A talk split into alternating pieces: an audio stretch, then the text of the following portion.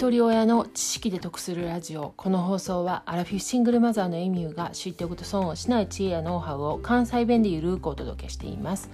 皆さんいかがお過ごしでしょうか？今日は子供が答えをどこで見つけるのかどうやって見つけるのかっていうお話をしたいと思います。先日ねうちの息子が「ママ今年のクリスマスはサンタさんにゲームのスイッチをお願いしようと思ってるねんっていうことを言ってきたんですよね。でねこのゲームに関してはもう賛否両論があるんですけれどもそれを踏まえた上で、まあ、うちの家のルールとしては iPad の使う時間を1日1時間っていう風に決めてるんですねでその中で自分が YouTube 見ようがゲームしようがそれは自由なのでゲームに特化したツールっていうのを極力与えたくないっていうところが本音なんですけれども。でこの間その息子の質問に対してどうしようかなと思ったんですけれども。まあサンタさんもね何でもくれるわけではないと。ある程度その制限というか限度があるっていう話をしたんですよね。そしたら息子がなら一回ちょっとそれどんな制限限度があるのかどこまでやったらええんかっていうのをサンタさんに聞きたいって言うんですよね。でねあのいやちょっとサンタさんに連絡が取れるかどうか分かれへんって言ったんですよね。そしたら「あじゃあもういいわ」あのネットで調べてって言うんですよ。えネットでって？うんネットで調べたらすぐ分かるやろそんなことって言われてそこでね時代に伴う考え方とか発想の違いっていうことにハッとさせられたんですよね。で私たちがインターネットを使い出した頃っていうのは使ってる人口が少なかったのでそこに答えが必ずしもあるっていう考えではなかったんですけれどももう今はそのインターネットの中にほぼほぼ答えがあるって言っても過言じゃないぐらい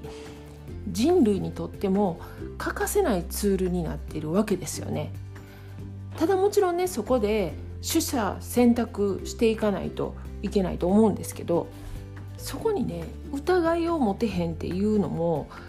なんか怖いなっていうかすんなりこう口からねあのじゃあネットで調べてっていうのが出てきたのにちょっとびっくりしたんですけどまあせやけど、まあ、考えたらねじゃあテレビが信用できんのかって言ったらもっと信用できへんし新聞はって言ったら新聞もそうでもないし、まあ、もちろんそのインターネットであってもどこの媒体であったとしても、まあ、自分のその取捨選択が必要になってくると思うんですけれどもちょうど今この時代のねあの過渡期でこのインターネットとかテクノロジーがこう変わっていく中でもう何の疑いもなくいやネットで調べたらええやんっていうのがスッと出てきたっていうことにちょっとびっくりしたというかあのそれがデフォルトになってるっていうことにめっちゃ考えさせられるなと思ったんですね。それはねあのいいとか悪いとかそういったことではなくてあの興味深いなって思ったんですよね。私たちがね子どもの頃はもちろんその調べる術がなかったんで何かこう疑問に思ったことを大人に聞いても、まあ、大人に適当なことを言われたらまあまあそうなんかと思って納得せざるを得なかったんですが今はねもう子供がねインターネットで簡単に調べることができるんですよね。だからもう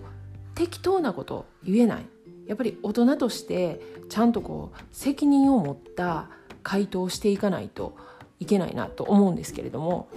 で今回のねサンタさんへの質問はその後なんか息子も忘れてるみたいで何も言ってこないんですよね。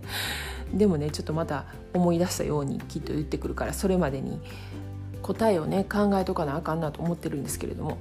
そもそもねそのサンタさんの存在もどうなんていう話なんでちょっとそこからねあの考え直したいなと思っています。過去回49回で2回目のひとり親子育ての違いっていう配信をしています。でそこでは私が1回目のひとり親っていうのは上の長女があのいてて、えーと、その時の主人と死別した時が1回目の一人親になるんですね。でその後再婚してまた離婚してるんで2回目の一人親っていうのが今なんですよね。でその1回目の一人親の時と2回目の一人親の時とその子育ての違いみたいな話をしてますんでよかったら合わせて聞いてみてください。では最後までお聴きいただきありがとうございました。今日も笑顔で。